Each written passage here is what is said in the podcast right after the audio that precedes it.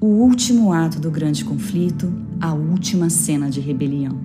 Após mil anos de cativeiro em que o diabo em solidão refletirá sobre toda a sua obra de engano e destruição, Satanás tentará um último golpe tão logo os ímpios sejam ressuscitados. Mesmo derrotado, antes de sua aniquilação, o inimigo mentirá pela última vez e, em franca ousadia, se levantará contra as hostes celestiais. Estes serão os últimos instantes da história do pecado no universo. E então, o lago de fogo e enxofre devorará pecadores que recusaram a preciosa oferta de salvação. Esse é o nosso penúltimo encontro nessa série de conferências online sobre eventos finais, promovida pela editora Safeliz. E nosso assunto está imperdível.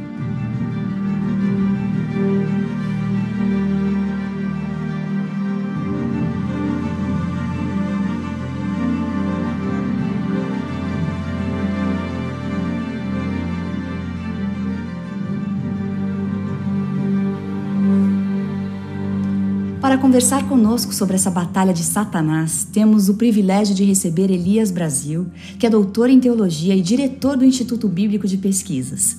Muito obrigada, doutor Brasil, por dedicar esse tempo para repartir conosco informações importantes que certamente vão esclarecer muitas dúvidas. Doutor, o que acontece antes dessa batalha e que base bíblica temos para crer que isso de fato acontecerá? Veja, a descida da Cidade Santa é a está na última sessão da Bíblia, está em Apocalipse 21, e também, de certa forma, capítulo 22. E é a conclusão de toda a história da salvação como descrita nas Escrituras. E no final do livro, no final da Bíblia, nós temos a garantia, o juramento, digamos assim, a afirmação uh, de Deus mesmo que ele vai vir sem demora e que tudo aquilo que está escrito ali, que tudo aquilo que foi prometido é verdade e vai se cumprir. O Espírito de Profecia também fala sobre, sobre a Cidade Santa, fala sobre a Nova Terra.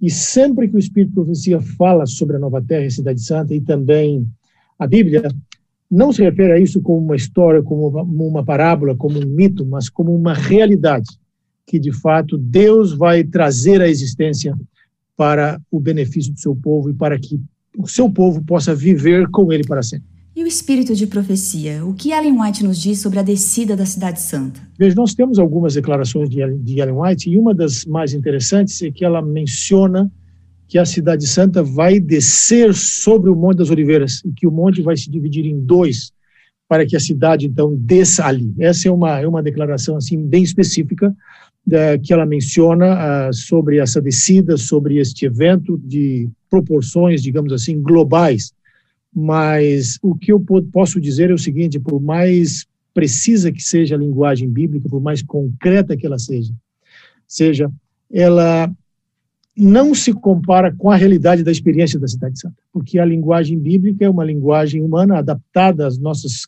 finita capacidade de compreensão, mas o que nós podemos afirmar é que o evento em si será muito mais grandioso do que a própria Bíblia mesmo consegue descrever devido às limitações da linguagem humana. Doutor Brasil, o que será o gatilho para esse último sopro de rebelião de Satanás?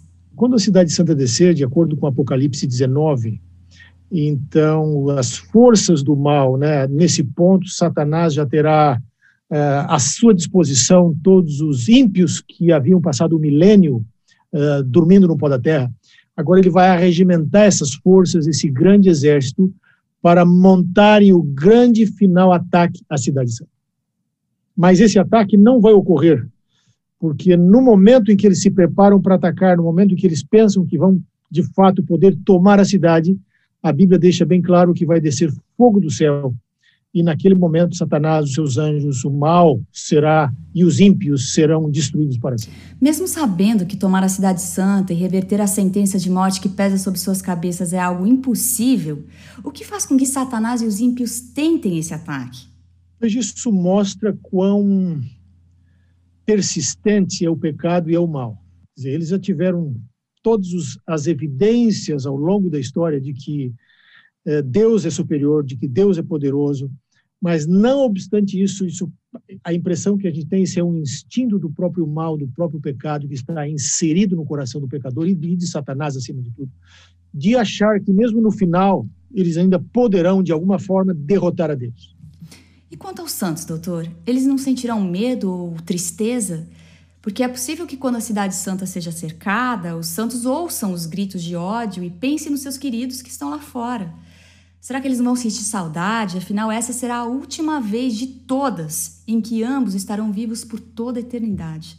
Veja, essa é uma boa pergunta. A Bíblia não aborda essa, essa questão diretamente, mas uh, o que nós sabemos é que durante o milênio terá havido um julgamento.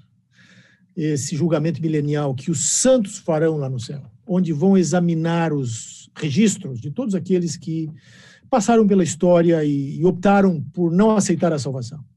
Então, naquele momento, eu creio, né, em que a cidade santa estiver ali, em que Deus estiver preparado, digamos, para executar agora o juízo final, estará claro para todos de que a última e única saída agora é a destruição do mal.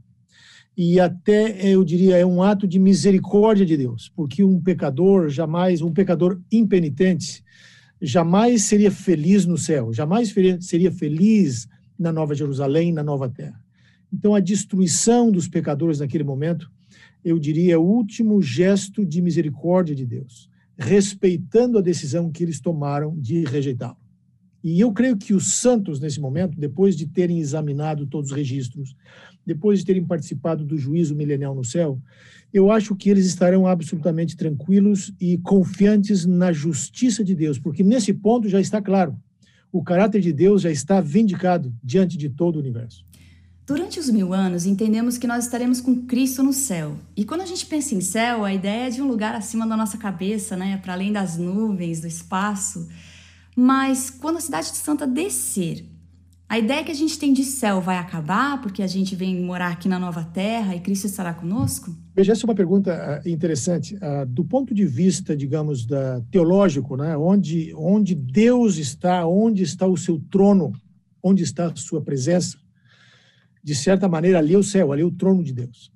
Então, desta, desta perspectiva, né, a Nova Jerusalém agora onde está o trono de Deus e do Cordeiro, ela se torna o centro do universo.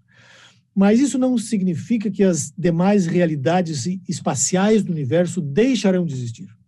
Os outros mundos não caídos é, continuarão existindo. E os santos terão, então, o privilégio, como Ellen White menciona, né, de visitar outros mundos, de visitar outras realidades. E, quem sabe, o próprio lugar onde Deus uh, estava antes da Nova Jerusalém baixar para a Terra. Né? A gente pode imaginar agora de diferentes maneiras como a vida será. O que nós sabemos, uh, com certeza, e isto é claro pela Bíblia, e também por Ellen White, né? o Espírito de Profecia expande, explica isso, é que nós vamos viver para sempre com Deus num mundo sem pecado.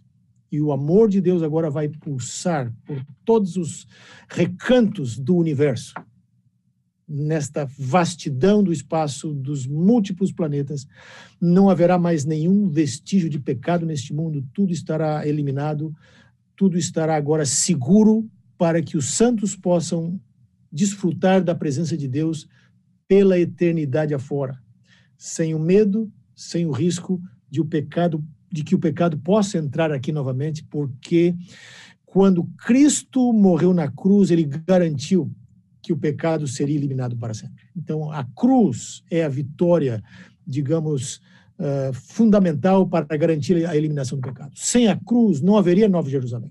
Sem a cruz, não haveria destruição do mal e dos pecadores. É a cruz que garantiu isso. E, e a Nova Jerusalém, então, é justamente o desdobramento daquilo que Cristo alcançou e garantiu para nós na cruz do Calvário. Doutor, por que podemos crer que o pecado não se levantará uma vez mais? Eu diria o seguinte: a cruz, para usar uma ilustração agora simples, e toda ilustração é limitada, e a gente tem que ter cuidado, porque a ilustração ela sempre aborda um aspecto do tema, mas, mas não todos. Mas com o risco de usar uma, uma ilustração bem limitada, eu diria: a cruz ela vacinou o universo contra o pecado. Então, na cruz está claro as consequências do pecado, até onde Deus também poderia ir e foi para nos livrar do pecado. Então, a partir da cruz, nenhum ser criado vai desejar a morte do Filho de Deus, digamos assim, entre aspas. Né? É, foi garantida né, a, a certeza agora de que Deus nos ama, de que Ele nos libertou do pecado, Nós vimos as consequências do pecado, os mundos não caíram, não caídos viram as consequências do pecado. O caráter de Deus agora está vindicado diante de todo o universo. Então jamais vai surgir qualquer ser criado para duvidar da bondade, do caráter, do amor de Deus. Então é dessa perspectiva, porque se Deus estivesse vigiando e se Deus uh, não nos desse a liberdade de decidir, então Deus não seria amor. Eu acho que o, o, ponto fundamental aí é o amor de Deus. E o amor, para que ele exista, ele tem que existir num contexto de liberdade. Então, se nós temos liberdade, é, a partir dali, claro, nós sempre teremos liberdade de nos rebelar contra Deus, de rejeitar a Deus. Essa liberdade nunca nos será tirada. E essa liberdade, ela é dada a todos os seres do universo. Mas o amor de Deus é tão profundo, é, tanto o amor que flui de Deus para a criação, quanto o amor que flui das criaturas para Deus, que simplesmente o pecado jamais vai entrar. E para finalizar, doutor Brasil, o que Deus está tentando nos ensinar hoje com essa mensagem? Há múltiplas uh, implicações e múltiplas mensagens que nós podemos tirar dessa, de, de toda a narrativa bíblica, especialmente desses últimos capítulos. Mas eu creio para o mundo em que nós vivemos hoje, uma mensagem fundamental é o fato de que o mal não é parte, digamos assim, da, da estrutura do universo. O mal é um acidente no universo e o mal um dia será eliminado. E nós vamos viver num mundo de amor, de paz e de felicidade com Deus para sempre. E a mensagem para nós é: vale a pena sermos fiéis a Deus, vale a pena viver à luz da cruz do Calvário e vale a pena sermos fiéis a Deus porque o que ele tem reservado para nós é algo que a nossa imaginação humana não pode conceber. A Bíblia vai até o extremo daquilo que se pode dizer para o ser humano, mas há algo, há coisas muito maiores que linguagem humana não pode descrever. E isto que nos espera do outro lado desta vida de pecado nesse mundo. Então vale a pena nos prepararmos e vale a pena sermos fiéis a Deus e lutarmos para fazer parte desta cidade santa do povo de Deus que estará ali.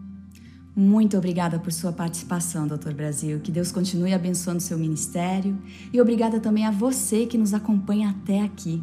Que você possa se preparar a cada instante para estar junto com Cristo dentro da Cidade Santa, protegido, salvo e feliz. Até a próxima.